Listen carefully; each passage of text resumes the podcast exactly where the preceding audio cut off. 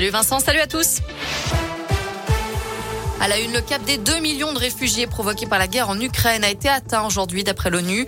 La majorité se trouve en Pologne ou dans les pays limitrophes comme la Roumanie, la Moldavie, la Hongrie ou encore la Slovaquie. Et près de 5000 Ukrainiens sont déjà arrivés en France.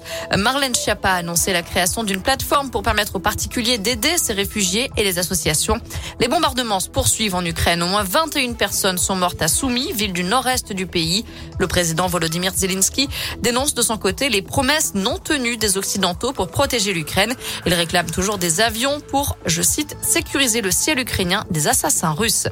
Conséquence de ce conflit, les prix des matières premières et des énergies flambent. Le litre de gazole a augmenté de 14 centimes en une semaine en France, 7 centimes pour le samplon. Emmanuel Macron promet des aides dans le plan de résilience que prépare le gouvernement. Dans l'actu de ce 8 mars, la journée internationale de lutte pour les droits des femmes, de nombreuses manifs étaient organisées partout dans la région pour dénoncer les inégalités entre les femmes et les hommes et pour dire stop aux violences sexistes et sexuelles. Un rassemblement a eu lieu à partir de 15h40, place de Jaude à Clermont.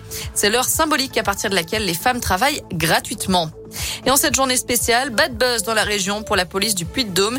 Elle a publié un tweet pour rendre hommage, je cite, aux hommes sans qui rien n'aurait été possible, comme Jean Jaurès, Jules Ferry ou Charles de Gaulle. Ça n'est pas très bien passé. Le tweet a depuis été retiré. Il ne sera resté qu'une année comme préfet de l'Allier. Jean-Francis Treffel va quitter ses fonctions le 15 mars. Il a fait valoir ses droits à la retraite. D'après la montagne, aucun nom ne circule quant à son remplaçant. Une décision qui pourrait être prise demain en Conseil des ministres. En foot, deux matchs à suivre ce soir en huitième de finale retour de la Ligue des Champions. Liverpool reçoit l'Inter Milan et le Bayern Munich reçoit Salzbourg. Enfin, en Pro de basket, la JAVCM reçoit le deuxième Chalon à 20h à l'occasion de la 22e journée. Les Auvergnats sont sixième du championnat. Voilà pour l'essentiel de l'actu. Très bonne soirée à tous. Merci beaucoup Naomi. Prochain